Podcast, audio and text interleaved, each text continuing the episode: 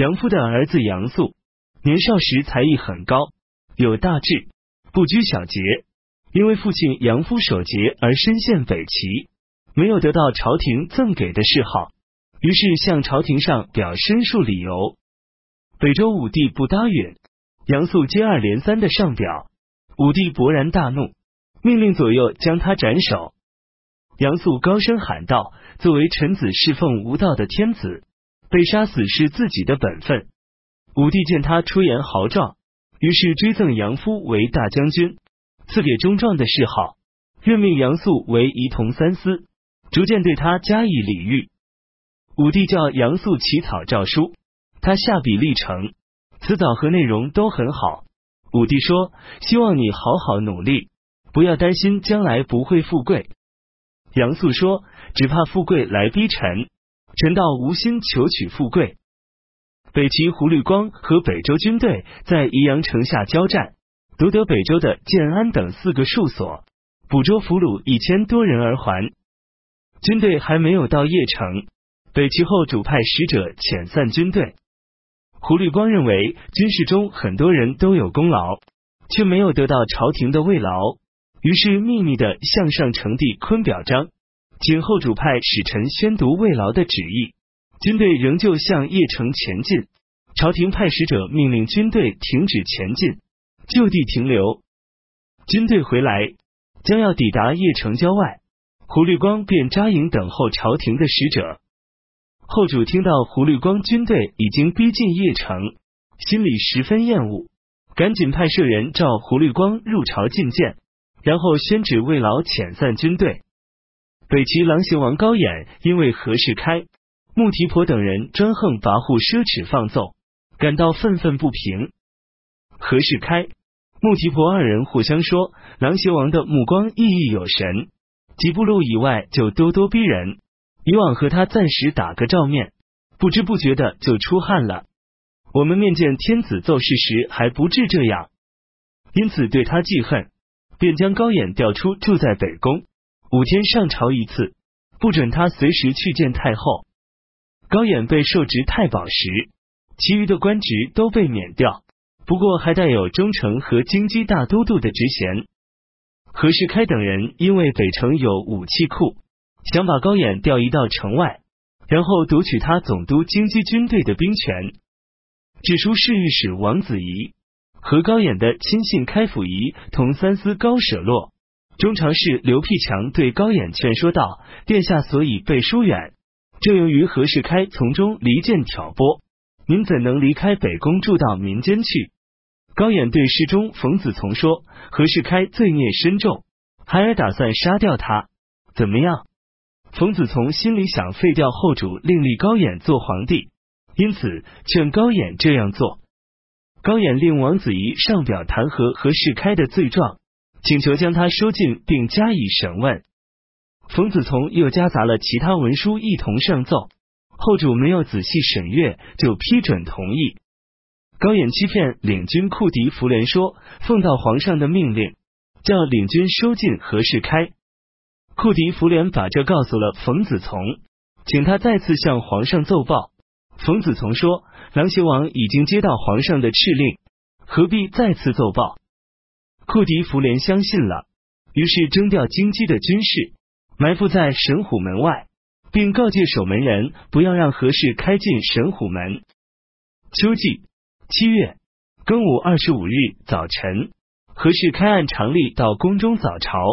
库迪福连上前握住他的手说：“今天有一件大好事。”王子仪递给何氏开一封信，说：“皇上有敕令，叫你去到台省相见，并派军士护送。”高演派都督冯永洛在台省中将何世开杀死。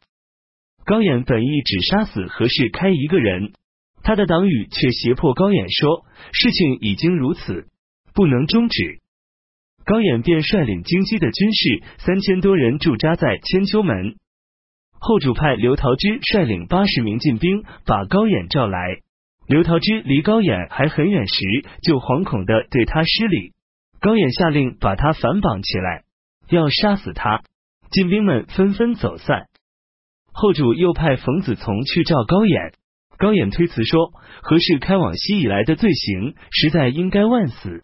他图谋废掉天子，叫亲生母亲剃发当尼姑，臣才假托陛下的诏命将他杀死。我兄长陛下如果要杀臣，臣不敢逃避罪责。如果能宽恕我，希望派乳母来迎接，臣就去见陛下。乳母是指陆令轩。高衍想骗他出来杀死他。”陆令轩手里拿刀躲在后主背后，听到高衍的要求，怕得浑身打颤。后主又派韩长鸾去召高演，高演准备去见后主，刘辟强拉住他的衣服劝道：“如果不杀掉穆提婆母子俩，殿下不能去。”广宁王高孝恒、安德王高延宗打从西面过来，问道：“为什么不进去？”刘辟强说：“兵太少。”高延宗环顾周围说：“小昭帝杀杨尊彦时只有八十人，现在有几千人，怎能说少？”后主哭着对太后说：“如果还有缘分，仍可与母亲相见；没有缘分，就和您永别了。”于是急忙召胡绿光，高演也召胡绿光来。胡绿光听说高演杀了何世开，拍手大笑说：“这真是龙子的作为。”自然不像一般人，于是进宫，在长巷见到后主。后主率领在宫中宿卫的步骑兵四百人，授给铠甲，准备出战。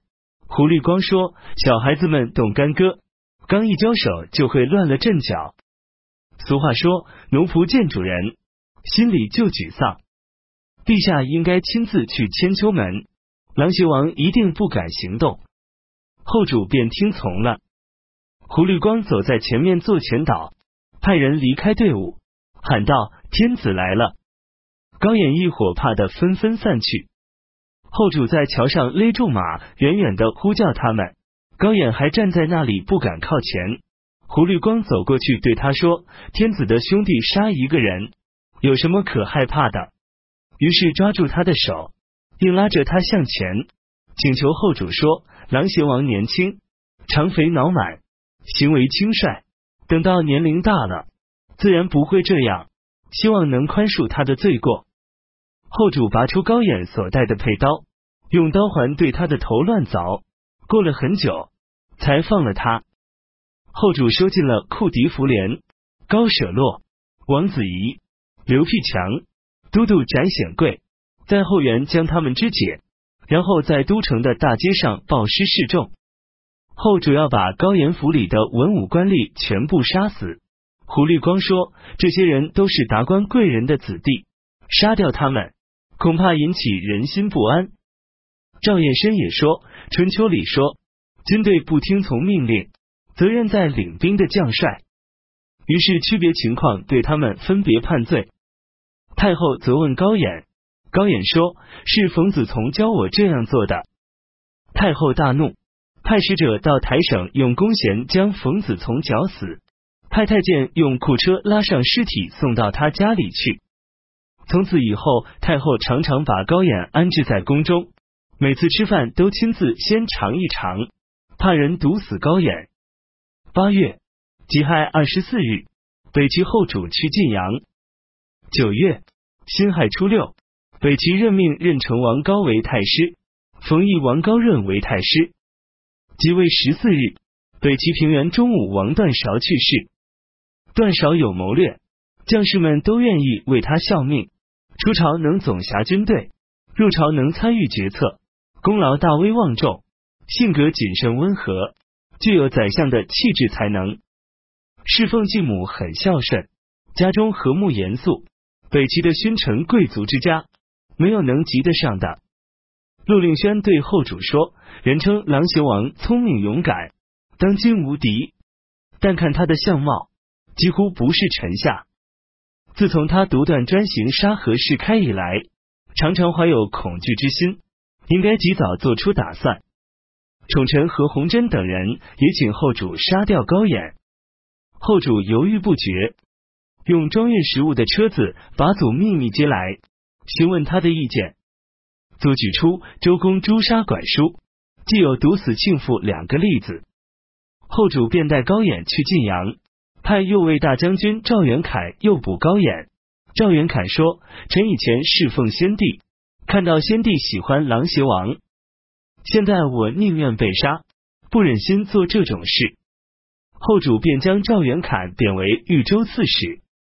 庚午二十五日，后主启禀太后说：“明天准备何仁威一早出外打猎。”夜里四更时分，后主召见高演，高演产生怀疑。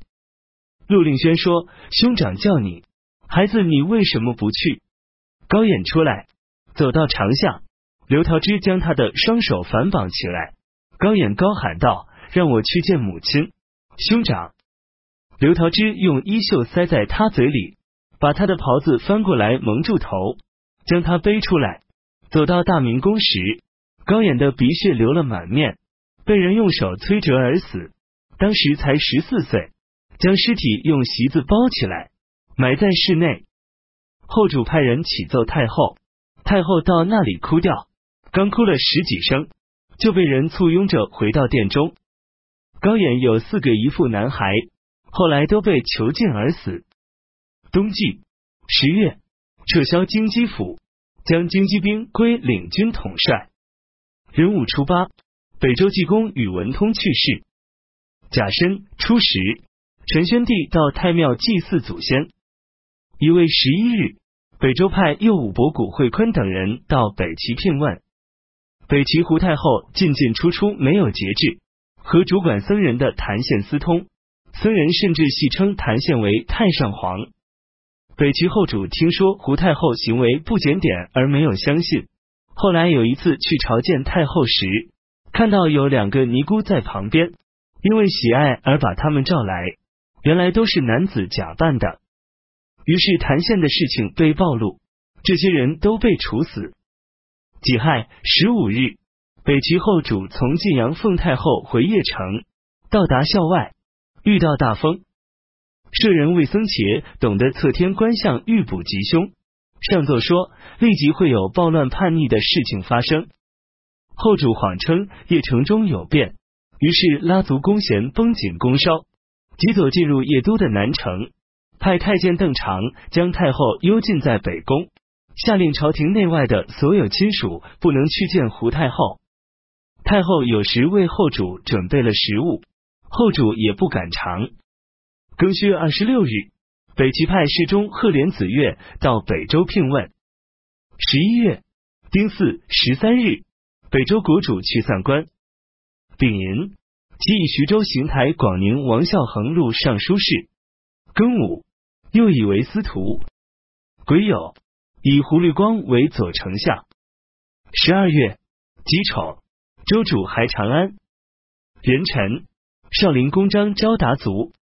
是岁，梁华角将如州，过襄阳，说魏公直曰：梁主既失江南诸郡，民少国贫，朝廷兴亡既绝，礼仪资善，望借数州以资梁国。直言之，遣使言状，周主诏以击平三周与之。